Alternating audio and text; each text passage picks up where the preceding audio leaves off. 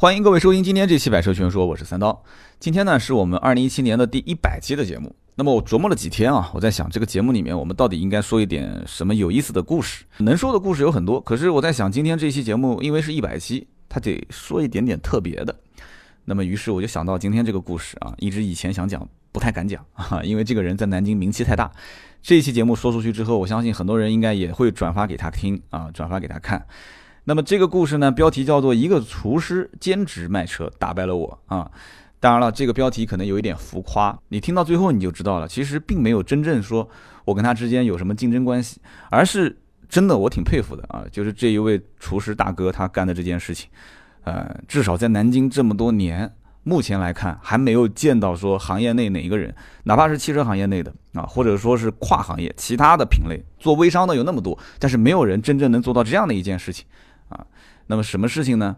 我觉得，嗯，首先很多人可能不理解今天这个标题。这位大哥他是什么？他是专职厨师啊，甚至他是以前是五星级酒店的厨师，但呢，他现在不是真正饭店的厨师了，他现在是什么？他现在是私厨，就是专门教人烧饭的那种私厨。叫私人就是家庭烹饪教学，那我相信说到这个地方，很多南京的一些本地人啊，应该就听说过这哥们儿。在这个女性的圈子里面，这个哥们儿的名气非常大。大家可能听到这里，说不定身边已经有人知道我说的是谁了啊。那么我们今天这期节目不是帮他打广告啊，我们只是就这件事情啊，他团购卖车这件事情引发的我很多的一些思考，跟大家去分享一下。我相信很多人在全国各地现在也都是准备买车卖车啊，跟车相关的一些事情。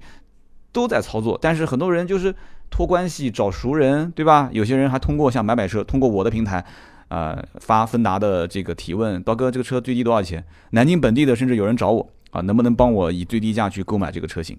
那我相信很多人听到这里还是有一点点觉得云里雾里的啊，就是怎么一个厨师就把三刀给打败了啊？那么我们今天就开始跟你们说一说这样的一个传奇的人啊，传奇的故事。那么先说说南京本地媒体啊，本地的媒体、新闻报纸啊、电台、电视台怎么报道他的？他说啊，这个哥们儿呢，现在团购什么，就起步团购都是几十万的奔驰、宝马，而且一团就是几十辆、十几辆。那么很多人可能觉得说，哎，团购买车这件事情不很正常吗？对吧？什么团车网啊、汽车之家啊、易车啊，在线下很多都是有团购。那么其实他的团购跟别人不同。不同的地方在于什么呢？就是他的团购，第一个成交概率非常非常高，啊，他团购的就有十几个人、几十个人的团，那基本上甚至于定金都是可能是先收，然后完了之后商家谈好直接交钱。但是他其实对于这些交易的过程呢，呃，一般只是作为监督啊，它不像可能有一些团购网站从客户这边再抽取一些利润。那很多人觉得说，那看不懂啊，团购你团长忙前忙后，那不就是为了赚钱吗？不要着急，我们后面再说这里面到底是怎么样的一种玩法啊？这就是高于别人的地方。那么当时新闻媒体报道的时候还提到了，就是他团购十五辆这个特斯拉，当时也是很多经销商想抢这个单子。那么其实大家能想得到，最终的情况是什么？就是他左手边有十五辆捧着现金准备订车的大客户，右边是经销商想要拿下这些客户，怎么办呢？那就是像招标一样、投标一样的，对吧？竞价啊，公开竞价，谁的价格低，那么就给谁去做。那么这个套路好像很简单，但是又不是那么轻松能做到这一步，啊，你想这个单价都非常高，奔驰、宝马、特斯拉动辄都是几十万甚至上百万，所以这种团购其实它是有选择性的，我就没有见过，我就没见过这个大哥他的朋友圈里面团低于说三十万以下的车啊，基本最差的都是奥迪啊，奥迪、奔驰、宝马，然后就像特斯拉这些车，一些小车别人说实话也不太好意思找他去团购，那么。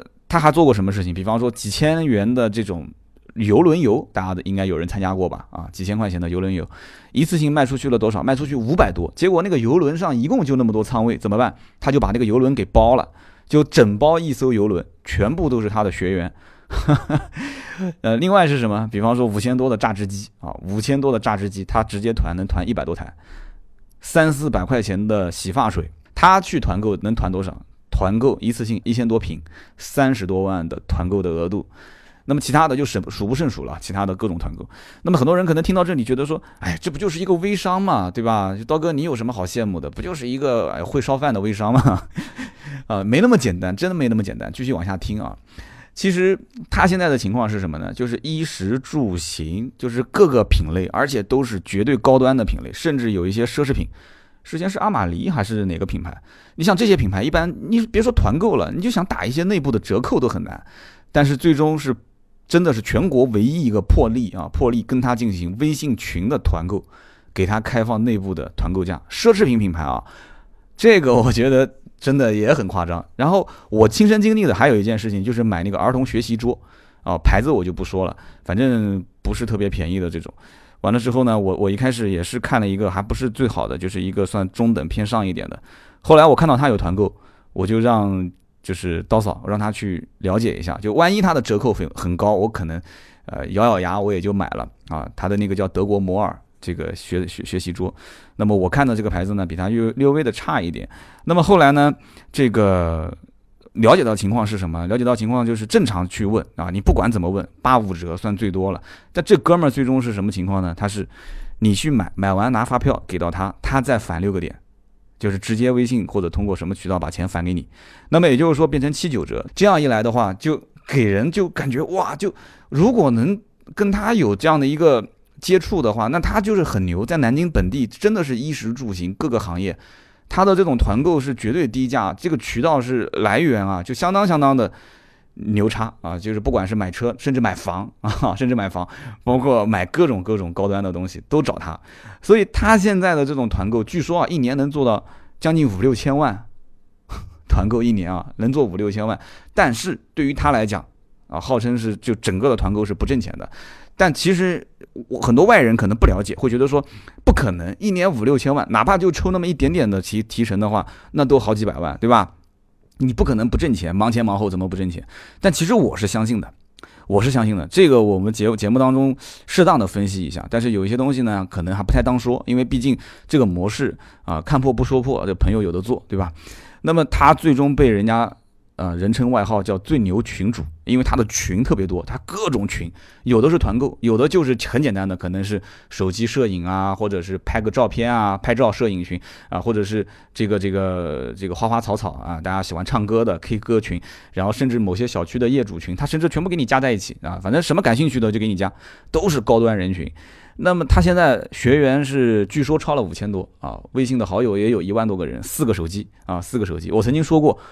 我的私人微信号也很多啊，我有七部手机啊，但是就是他的这个情况跟我的情况不一样。我的这些手机里面其实全国各地啊，世界各地的听友都有，但是他的这个四部手机一万多个人全在南京啊，就甚至都没有南京很远的周边城市，就基本都在南京，百分之八九十都是南京，这就不得了了。四部手机一万多个人都是在南京当地，那这个朋友圈的影响力，大家可以想一想啊，大家可以去掂量掂量。那么他现在每一年还要开年会，这个年会规模都是一千多人啊，所以就是他在南京有很多传说。那么对于我来讲啊，大家听了这些，我不知道有什么感想啊？可能很多人还是认为他无非就是一名微商嘛，就是一个比较会玩微信、比较会用这个微信群啊、微信朋友圈的一个微商而已，对吧？好，那我就用我的亲身经历来告诉你们啊，大家也可以把它当故事去听。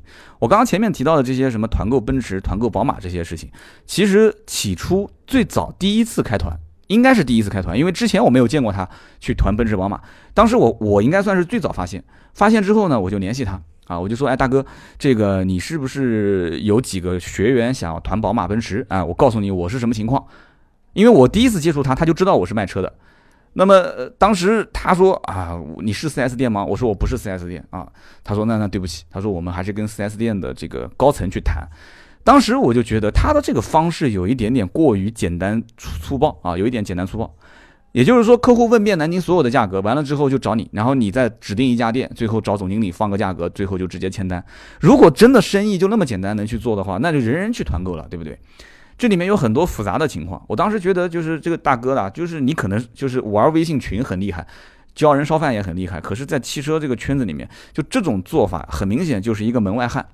就这种做法很容易出现问题，因为没有绝对的绝对的最低价，对吧？买过车的人都知道，买完车签完单，按道理讲，原则上讲就不要再问价格了。你别说车，任何东西都是这样，特别是你又是找了熟人，你既然相信他，你交了定金了，订完车买完车，你就不要再问价格了，哪怕你就是吃亏上当了，这个价格就这个价格，对不对？没有绝对的最低价，我跟任何人都这么讲。所以为什么是你要问到最低价再来找我？你既然相信我，你也问过了，你交了定金了，你就不要再扯皮。对不对？那么现在是什么情况呢？哎，就是说 4S 店它都是打包销售的，它不是裸车。我节目里面说过很多次，就这里它价格可能就是与裸车可以给你再低一点，甚至再低一点，但是装潢方面、保险方面、贷款方面、上牌费方面，它甚至任何一个它能编得出的，甚至甚至像出库费这些东西，它再赚回来一点，这个你赚回一点，那里赚回一点，就每个客户消费多少的装潢，买多少保险，对吧？有没有二手车置换，是不是忠诚用户，上牌费的多少，贷款手续费多少，就是你选择什么样的一种这种方案。最终都会对于车价的高低会有一个影响，甚至非常大的影响。所以每个客户选择的车型颜色不同，配置不同，都会影响到它的最低价。你怎么就能说我六七个客户一起啊？大家都问到最低价了，好，找总经理，找销售总监，我就给你一个最低。就我当时觉得这个大哥的做法有一点点太过于简单粗暴，肯定是会遇到问题的啊！而且他明确是要接触到这个 4S 店的高层。他不跟呃下面的销售联系，也不跟什么所谓的二网联系，我就觉得这里面肯定会出问题。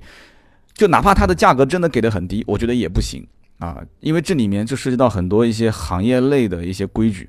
其实我能理解啊，我能理解，就是首先他不愿意接触二网是怕服务方面，包括货源方面会出问题。他不愿意接触 4S 店的销售，可能他会觉得说销售的权限不够。而且就这么多台车给一个销售去去做的话，我不知道就是中间会不会出现什么样的，就是服务服务能力不足啊，或者怎样。你接触到高层的话，高层可以去安排，可以统筹，对不对？我可以理解。那么这件事情后来我就没有跟踪下去了。我觉得成功率应该不会太高。但是呢，没过多久啊，有一次跟奔驰 4S 店的朋友聊天的时候，就提到了这个大哥，也提到这件事情。后来我得知，哎。那次团购竟然就成功了啊！成功了，就几个他的学员买奔驰车，而且拿到的价格确实很低啊！当时销售跟我讲说，当时看到那个签单价格都傻了，也确实是总经理签的字。那么这背后的故事呢？他也跟我说，他说这个里面其实也有一点啊，有一点什么呢？就是说他本身是谁不重要，这里面首先就是几个人在一起啊，同时就这个单子就很明显，你不签，别的人家也会去签。真的就是属于那种捧着钱，车都看好，马上就要定的。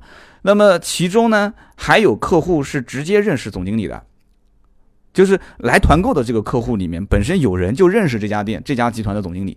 但是他一个人去买呢，可能就是碍于私，就是人私人的面子。但是如果五六个人、六六七个人一起去买，他会觉得说，哎，你看我给你带来一个团购的客户，但虽然说这个团购的机会是通过这个大哥的平台招募到了这么多人，都是买奔驰的。但是对于他来讲，反正人情关系用一次，用一次是用在我自己身上，那可能是我欠你一个人情。但是如果说，哎，我带了五六个人、六七个人一起过来团车的话，那这可能就反过来了，是相当于我给你带客户来，你欠我人情啊，你欠我人情，你价格给到低，那是因为我给了这么多客户给你。这样子的话，其实听起来好像也挺合理的啊，挺合理的。但其实我觉得并不是这样子啊。所以当时奔驰的销售跟我说，他说，哎。这里面好像有客户本身，而且不止一个客户认识我们的投资人，甚至总经理，所以当时呢就几台车一起签了，价格也很低。我当时听完之后哈哈一笑啊，我当时觉得哎，这可能也就是一个巧合。但是后来的事情就让我越来越觉得这个玩法啊，或者说他的这个社群的模式真的是很强大啊，真的是很厉害，很多人是复制不了。至少我目前来看的话，我复制不了这种玩法。就是后来在他的朋友圈里面，我经常能看到团购奔驰、宝马，而且频率是越来越高。他以前可能是为了要等啊，团购的人越来越多，六台车、七台车啊，十台车以上，然后一次性的去找一家店去团购。后来他最后不这么玩了，他怎么玩？他开始就单台询价。什么叫做单台询价呢？比方说客户找到他，就他的学员啊，就不是学员你不要找他，你不是学员找他没有用啊，就必须是先在他的那个私厨烹饪学习班。上过课之后，你才能有资格参加这样的一个资源啊，寻求资源的发布，或者是你要找资源卖资源，推销自己的店或者怎样，你必须先成为他的这个学员，就像入会一样的，先参加他的烹饪的培训课。那么你你找到他之后怎么怎么办？就他现在是一对一，你找到他，你直接在他的微信里面留言，你不用问他，哎，老师你在不在线？你不用关心他在不在，不用关心，你直接给他留言啊，直接给他留言，然后你你把你问到的情况一二三四五六七写下来。然后把你的联系方式写下来啊，他直接截屏，截完屏直接发朋友圈，啊，然后就写上一句话，就是，呃，求购宝马一台，求购奔驰一台，简单粗暴。那么什么意思呢？就是询价嘛。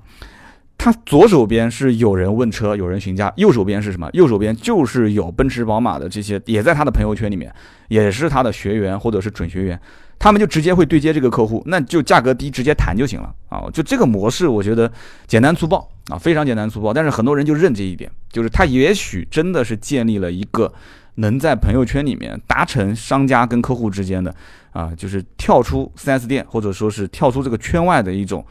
一种默契啊，或者说是一种行业规则之外的啊，这就是怎么说呢？就是大家所心里面感觉啊，就是我拿到了一个走后门的价格，或者是更低的价格。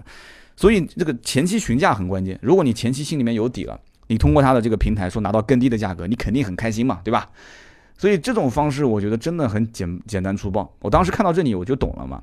就是如果多台团购的方式，呃，你时间周期要很长，而且每个人的心理预期又不太相同，这种团购当中，他一定也是遇到了很多问题啊！我相信也是，这个这个老大哥他也在团团了几次之后，他发现，哦呀，就这里面组织团购要花费精力，对吧？还要平衡商家，还要平衡团购成员之间的双方利益，这个平衡点其实是很难找到的啊！商家的话，价格放的太低，那不行。一个是亏钱，二一个就是容易影响到就是就是其他的签订单的客户，这不公平。那么如果价格放的不够低的话，那你这又没有吸引力，对吧？七台车、十台车一次性团购，甚至于还有一些车都是热销车，热销车本身就不愁卖，你给我再整那么多客户过来的话，我价格怎么能给你那么低呢？对不对？所以这种一对一的模式其实反而是有效果的啊。那么说白了，我们就看懂了吧，对吧？他把可能朋友圈当成是一个平台啊。那么四台手机一万多个人，他就每天各种各样的团购需求啊，各种各样，很多都是一些就是买不起的东西，就特别贵。但是他这边的人群消费能力非常强，他也不做那些很普通的东西，都是国际一线品牌、大品牌的东西。就据说一个垃圾桶说好几千块钱，我到现在可能还没见过几千块钱垃圾桶长什么样子啊。所以说这这个这个他打造这个氛围很有意思啊。左边是需求的用户，右边是提供帮助的这些。商家和提供资源的这样的一些关系和人，那么有人可能会说：“哎呀，道哥，你有什么大惊小怪的，对吧？这种玩法很多啊，很多人都在做，这有什么好稀奇的，对吧？就很多的微商都是这么玩。但是我觉得神奇的地方还在下面啊，还在下面。呃，他的微信也不是说什么人都能加，你加他，你得要说是谁谁谁推荐啊。那么我觉得这一点就过滤掉很多的一些，就是反正牛鬼蛇神吧。”就是大家知道的人名气大了以后，对吧？就是各种事情就多了。他现在其实遇到问题也挺多的，我也能看得出，挺累的。那么另外一个就是他的团购，我刚刚也讲，他的团购不是什么人都能参加的。他的团购一个前提条件就是一定是从他的这个烹饪学习班里面的这个学员当中啊，去去去去参加和筛选。你不是他的学员，你就没有这个资格去去参加。但我不知道现在有没有那么严格啊？就至少之前我认为我了解到的情况是这样子的。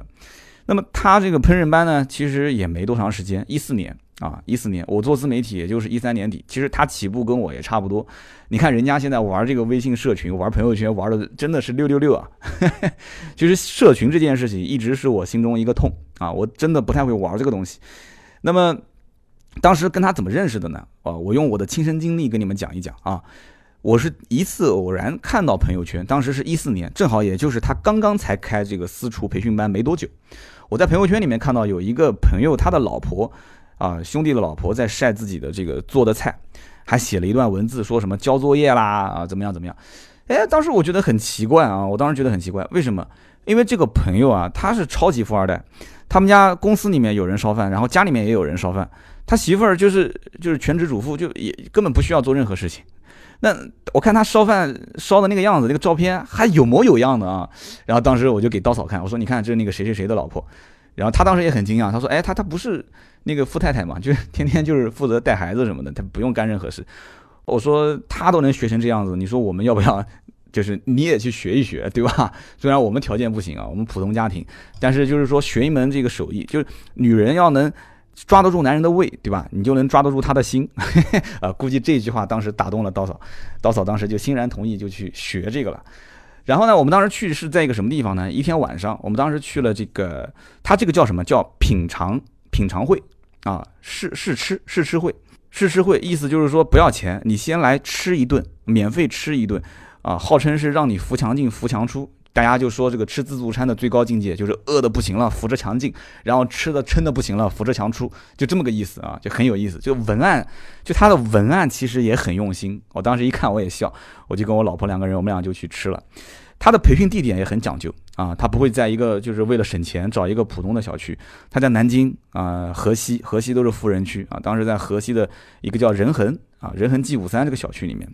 仁恒 G 五三，当时这小区租了，就很多房子都是租的是外国人，租房都是在这个小区里面，环境很不错。我们当时进门第一印象就很好，然后当时很有意思，我记得我有一期节目里面应该也说过，就一进门门卫就讲说，哎，你们是不是来学烧菜的？就当时就给人感觉他的名气很大。进去之后呢，啊，大家就知道，就是说我我我好像有期节目里面曾经也说过，就是它整个的环境的布置给人感觉就是。很干净，就是一进门给人感觉就非常干净，但是也看不出什么很特别、很做作的地方，很普通，一个一个家庭烹饪班嘛。那么这个时候看到他呢，就在带着两个小徒弟在烧菜，然后就招呼我们坐下来，然后没过多长时间，菜就陆陆续续的上桌，大家就边吃边聊天啊，大家不认识，但是一看年龄层次也差不多啊，很多也都是家庭主妇，他们在聊天。那么聊聊聊聊，就说平时你会不会烧饭啊？我不会。那你呢？啊，我有一点点基础啊，就大家就这样聊。然后我们吃饭，吃饭的时间呢也不长啊，因为菜也没多少，大家吃吃很快就意思一下吧，对吧？你当真还真的扶墙出嘛？对，都是一些家常菜，也没什么特别感觉，就唯一的感觉就是桌子、锅碗瓢盆都特别干净。吃完之后，那我觉得差不多了吧，对吧？你看吃人家的嘴软，对吧？老师问说，哎，你们吃的怎么样？那谁敢说吃的不好呢？好，好，好，好，好，那免费当然好了，对不对？吃的差不多了嘛，交个学费就走了是吧？哎，别急啊，故事才刚刚开始。这个大哥呢，点了一根烟，就站在那个桌子旁边，然后就就笑了笑，跟我们说：“他说你们有没有看到我刚刚就做饭的全过程，大概有多久啊？那么有人说四十分钟，有人说一个小时，对吧？”大哥笑了笑说：“你们刚刚第一个进来的是谁啊？”问了一下，说：“我整个的烧饭过程，你记得多长时间吗？”那个人说：“大概半个小时吧。”他说：“我前后用了不到二十分钟啊啊！”大家都很惊讶，说：“啊，怎么怎么这么快？”然后呢，这哥们儿就开始讲了，先说了一段快速烹饪的小技巧啊。我估计很多，这其实就是在解决痛点。就很多人烧饭，他觉得很麻烦啊，然后花很多时间，他就告诉你快速烹饪的小技巧，对吧？很多家庭主妇其实也很忙嘛，对吧？然后呢，我不太懂，我没记住具体的这些技巧，这是第一个梗。然后第二个，他接着就说了，他说：“哎，你有没有发现我烧菜的时候，我是不系围裙的？”大家知道烧饭的时候肯定是要系围裙。他说：“哎，我没系围裙，你们知道为什么吗？”大家肯定摇头嘛，我不知道。然后他就说：“他说你要学会烧菜，首先你要学会控制油烟的走向，控制油烟的走向。”哎呀，我听完这句话，我跟你说啊，我看到大家都在若有所思，因为我不是来学烧饭的，所以当时我就注意每个人的表情。我感觉每个人都认为自己应该是遇到了世外高人啊，甚至有人已经拿出纸和笔开始做笔记了啊。就说完这一段之后，这大哥呢还没完，他就开始拿了一个，就从灶台上就随手拿了一个炒菜的锅，然后问大家啊，问大家就说，哎，你们看这个锅，你们觉得用了多久？那么有人说用了一年，有人说呃两年啊，有有有一个老奶奶啊，她前后仔细看了很长时间，说根据我的经验，这个锅应该用了三年左右啊，就非常自信的说。然后呢，老大哥就说了啊，大哥说这个锅跟了我七年。哇，很多人就很惊讶，当然惊讶了，对不对？那锅那么新啊！然后他把锅反过来之后，指了指后面就是烧焦的地方，因为那个那个地方要长期去烧啊，才会出现这种焦痕。我也不太懂。然后还有一些生锈的螺丝指给我们看。那么他就告诉大家说，这个锅具保养是他的独门秘籍啊，他研究了十多年，就是这个怎么去保养锅啊、锅啊、锅碗瓢盆这些东西。说你们要学会烧饭，首先你要学会对于你的这些器具的保养和维护啊。就这些东西说起来，我觉得哇，都好悬啊！就是，就大家就感觉大开眼界啊，醍醐灌顶的感觉。哎呀，我当时真的，我深深的吸了一口气啊！我当时觉得我应该是遇到了世外高人啊！我想我这个时候应该要交学费了啊！但是呢，这个时候大哥又说话了啊，他可能也看得出我们的心思了。他说：“你们呢，今天别急着交学费啊，今天不收你们的学费，真的不收，你们要交也不收啊！这里面我必须要说清楚三点，就是。”三种人我是不教的，一种就是你学完之后想靠这个东西去挣钱的，我不教；第二个就是家里面人逼你来学的，我也不教；第三个就是你想学这个东西是为了打发时间，你学了也不去用的这样的一类人，我也不教。当时我一听完，我当时觉得高手，绝对是高手，因为我也是干销售的嘛，对吧？像这种销售之前反推一把这种技巧，就让人感觉很舒服，对吧？但是呢，我当时一看时间也不早了，对吧？大家也别太客气了啊，就这些套路啊，这就别别别用了，我们赶紧交钱就走吧。结果呢，他真的不收钱，他那天晚上真不收钱，坚持要每个人回家考虑一天之后啊再报名，今天不收钱。哎，我当时奇了怪了，我手机都掏出来了，我一定要转支付宝给他，他不肯，他就是不收钱，死活不肯收。我当时就在想，我我想，我回想了一下，当年他敢这么玩，其实真的这一套很吸引人。为什么呢？因为那个时候南京类似这样的啊，类似这样的就私厨培训班几乎是没有的，而且就算是有，也都是熟人推荐过来，就你你很难再去自己通过网络啊这些去找，很难找得到。那么既然是熟人介绍来的，而且当时也没什么竞争，你别说考虑一个晚上，就是给你考虑一个星期，你该报名，回过头来你还是老老实实找他报名，对吧？可是现在环境不同了，现在这个大哥培训班火了之后，哇，南京这边我跟你说啊，陆陆续续开了很多的这种私厨培训班，甚至有的是在金陵饭店啊，金陵饭店都很有名的啊，在这个地方开课，有的是从啊迪拜，据说啊是从迪拜七星帆船酒店挖了大厨过来教学，我的个天呐！啊，而且你想，我们当年对吧？刀刀嫂去参加这个培训的时候，二零一三年，当时最早的他的一批学员，也就是大哥刚刚开班不久的时候，就从这个以后呢，我就开始就领会了。我觉得这个大哥真正牛掰的地方，他其实不是在教人烧饭，而是我当时就感觉他是在建一个社交平台。越到后来，我越发现他这个平台建的真的是就是四平八稳，而且他所有想打的这些点都非常非常的准啊。你你比方说，当时刀嫂去学烧饭，他每次回来啊，每次回来都拎着什么鱼啊、肉啊这些食材，这什么原因呢？就是他每天上课上完之后呢，这个老师啊，他给每一个学生都备了材料，都备了这些食材，就是当天上课的这些烹饪材料。他先教会每个人怎么怎么怎么学会烧，然后每个人再把这些材料带回去之后，啊，就每个人在家里面再烧一遍，就是作业嘛。那么。晚上你烧完这些菜之后，你要干什么呢？老师就要求你发到朋友圈，然后艾特一下老师，艾特一下老师就是提醒老师去看。你也可以发到这个群，就每个班他会拉个群，你发到群里面，你可以跟学员之间去讨论。大家想一想啊，我最早是怎么知道这个这个大哥的培训班的？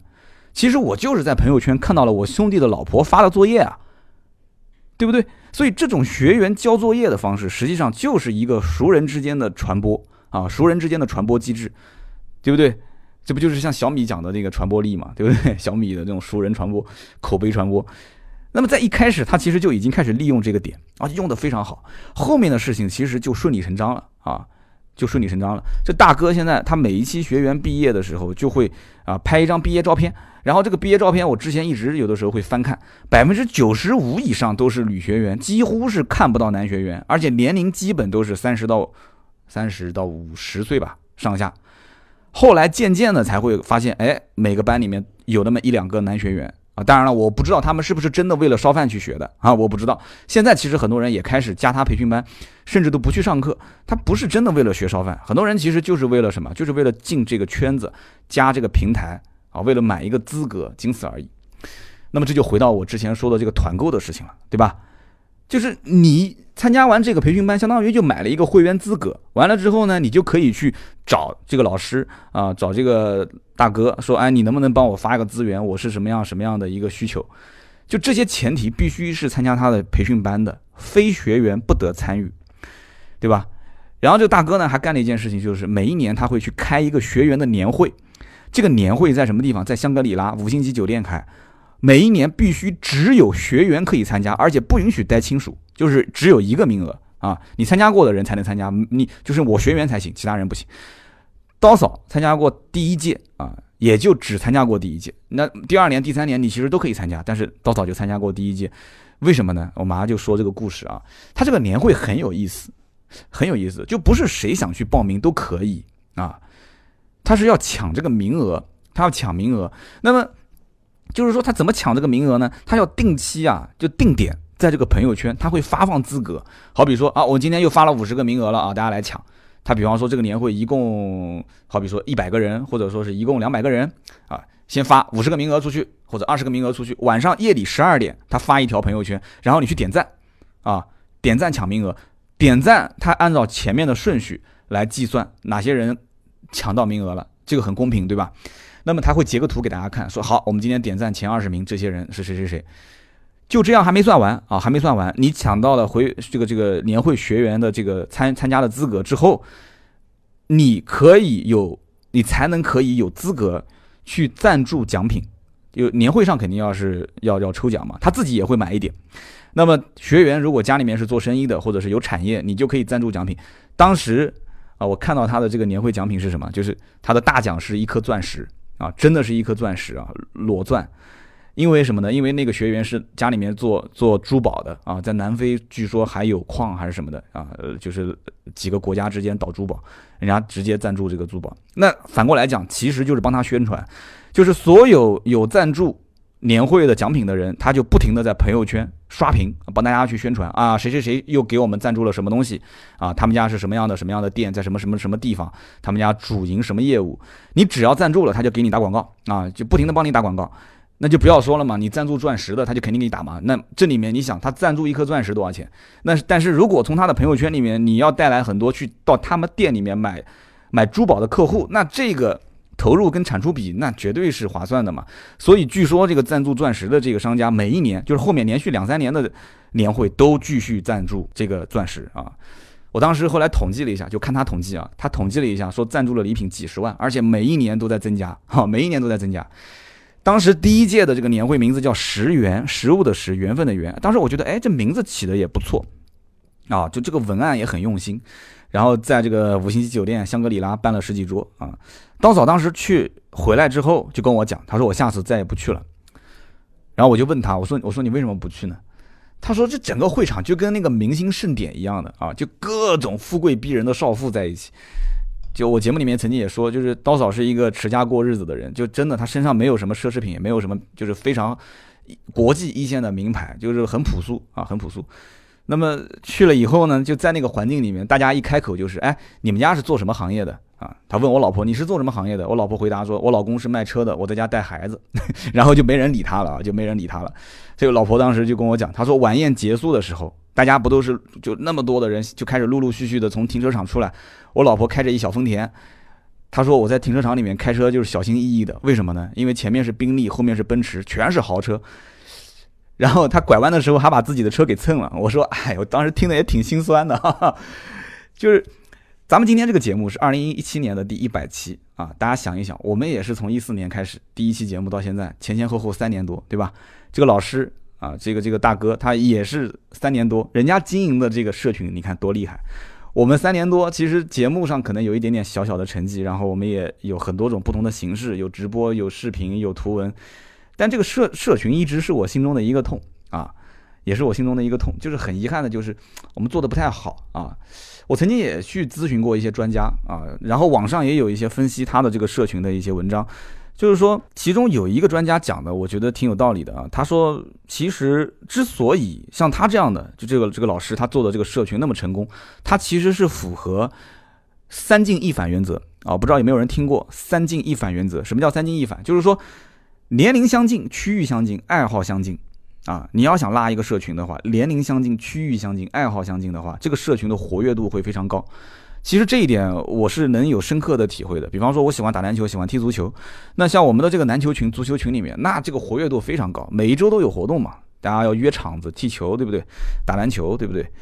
那么大家年龄也差不多，住的地方，你如果一个在城南，一个在城北，那约不了。但大家都在一个小区附近，那这个约起来就非常方便。区域相近，年龄相近，爱好相近。什么叫一反？一反就指的是这个社群的需求是相反的。你说你是个足球群，你里面拉了一帮都是都是打篮球的，那这个需求相反，你足球群拉一帮打篮球的人进来根本没用啊，它会起到副作用啊，会起到副作用。说白了就是这个里面的社群人员的需求要相近，所以为什么像这个老师，呃大哥他每一个群的活跃度那么高，你动不动就是团购这个团购那个，加进来的人都是有直接的需求点的，他们的整个的这个需求都是极其相近的，对不对？所以呢。啊，三进一反原则，我觉得这个是让我当时是，哎，我觉得就是有一点点，就是茅塞顿开的感觉啊，就它的每一个社群的活跃度非常高。但是你要如果一旦触及到这个一反原则，就是不活跃的时候，需求已经没有了，大家开始向反方向走的时候，社群直接取消啊，直接就打散，就不要了，留着也没意义嘛，对吧？所以呢，大家想一想，其实很多我们身边的社群，就是别人把你拉进来，一一拉进去之后，你直接就把这个信息啊，就是提醒就直接闭屏掉。其实你内心当中就是这个群就触及到你的这个一反的原则，需求相反，你就把它给直接闭屏了，甚至你都会趁一个夜深人静的时候你就退群 啊，虽然是熟人拉你的嘛，退群。那么关于这个南京最牛群主啊，他的故事太多太多了，就真的就是要说能说一两个小时。我真的通过我身边很多人都是他的这个学员，就是这里面很多故事，我们今天一期节目也说不完，以后有机会大家感兴趣，我们再穿插着聊，好吧？今天这一期其实第一百期，就是从社群这个角度啊，我在反思我哪些事情做得好，做得不好，这件事情其实给我启发是挺大的。他团购买车，我觉得在这一方面，通过社群买车这件事情，真的是。他应该算是大师级的啊，这个我是自愧不如。那么现在团购豪车的事情，他还是在做，对吧？那么今天标题可能我起的稍微有点浮夸啊，因为我跟他根本就没有真正说交过手啊，更谈不上说谁打败了谁啊。但是这个社群运作他真的很厉害，我很佩服，我很佩服。但是他的这个努力啊，也是常人难以想象的啊。你凌晨一两点，你看他的朋友圈还在刷。然后你你你随时随地问他信息，你想四部手机，他都能回得过来。我真的我不知道他每天要投入多少精力啊，因为我是尝试过这种私人微信，我一个人去应付，真的是应付不过来啊。而我其实思考的问题更多的是什么？就是你想，很多客户宁愿去找一个教过自己烧饭的厨师去问价格，他都不相信 4S 店，也不相信网络的那些专业的汽车平台，或者是身边的一些熟人。你说他的这种客户的粘性是怎么获得的呢？或者说，是不是我们的这种汽车的圈子或者汽车的这种买卖的这种模式上，真的是有问题呢？好，那我知道，我听今天这期节目的老铁啊，我们听到最后都是老铁，有很多人也是一些社群的达人啊，大家畅所欲言，可以在我们的节目下方留言。欢迎去讨论啊！今天这期话题，那么今天呢是二零一七年的第一百期节目，感谢各位一直陪伴我们到今天。我们每一年啊，一个月八期节目，每周两期更新，一年差不多应该在一百一百三十多期节目吧，一百二三十期。呃，能从年头陪到陪伴我到年尾的，真的我非常感谢你们。那么今天谢谢各位啊伙伴们的收听和陪伴，我们下期节目继续聊，拜拜。